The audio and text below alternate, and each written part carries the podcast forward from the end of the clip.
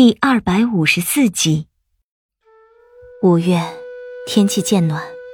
当我回到小棚子里的时候，他依然抱着明帝，却已经连坐起来的力气都没有了。我打了一点水给他，用大片的阔叶装着，他没有力气接过去，只是紧紧的抱着明帝。我给他喂了水，搀着他坐起来，白的可怕的一张脸上完全没有了一丝丝活人的血气。就他这个样子，晚上谁见了都会被吓死。还能撑多久？他没有说话，只是沉默着。我知道，他也没有把握。也许明天，也许下一刻，他就会完全倒下。现在的他，哪怕是一个三岁的小孩，都能要了他的命。你们凤家是这天底下最说话算数的，对不对？他眼珠子艰难的动了动。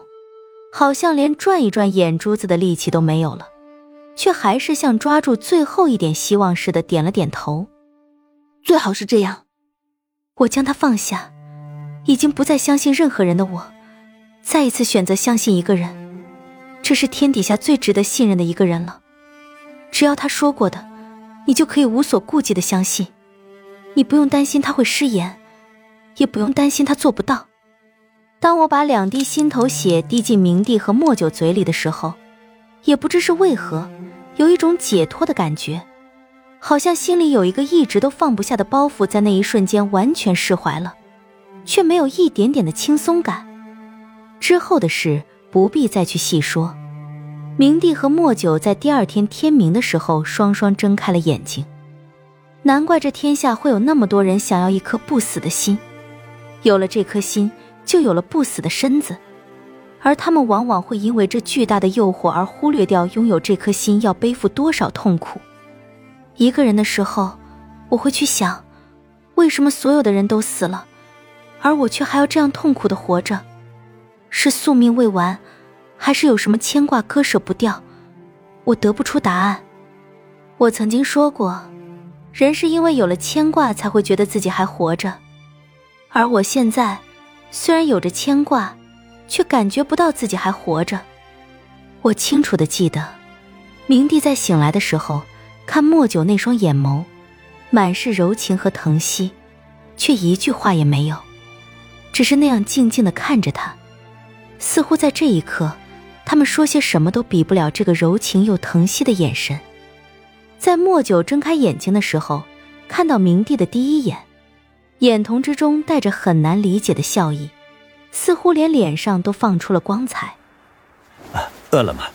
我去给你找点吃的。明帝只是轻轻的点了点头。我像一只小兔子，躲在一棵青松之后。这样的对白听起来是那样的美好，落在这样一个被世界抛弃的人耳中，却是别有一番滋味。后面的事，我不想去看，也不敢去看。默默的离开，让他们独处，是我最好的选择。转身的那一瞬间，有泪划过眼角。那一刻，我是那么的怀恋李化生的怀抱。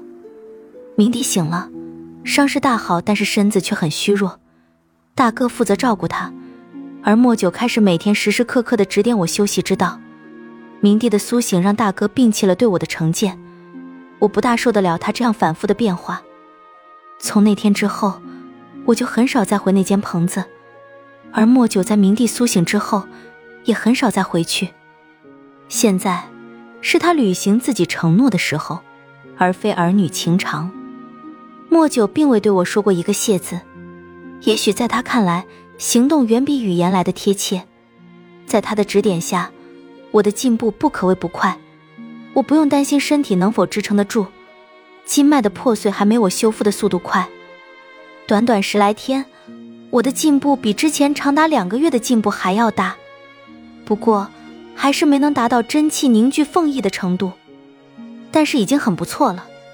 当年莫九修炼到我如今这个程度，足足花了三年的时间。日复一日的休息很乏味，却能将我所有的时间都填满。莫九的气色在一天一天迅速恢复着。十几天下来，脸色已经变得红润了起来。自从明帝恢复了以后，他几乎一直都在指点我，没有回过小棚子一步。他对自己的承诺很用心的去兑现着，这种执着在如今这个世界上几乎见不到了。莫九没有回去过，而明帝也没来找过他。大哥似乎对明帝说了些什么，至于说的是什么，我无从得知。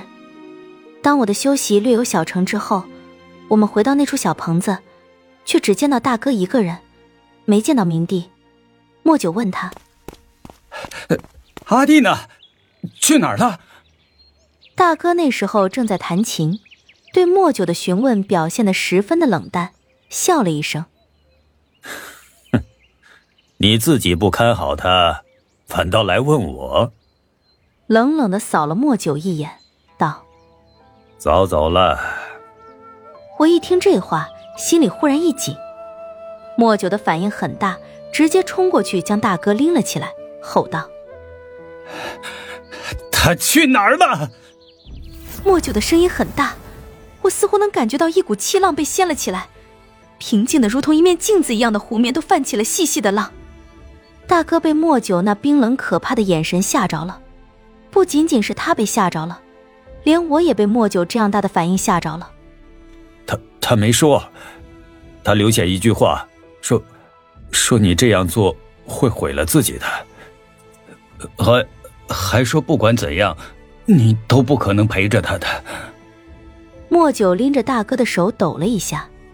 我从他的背影上看不出什么情绪，他将大哥轻轻的放下，响起一声冷笑：“哼，走了也好，我给不了他未来。”我不知道他为什么会这样说，只是看他离开的背影很是蹒跚憔悴。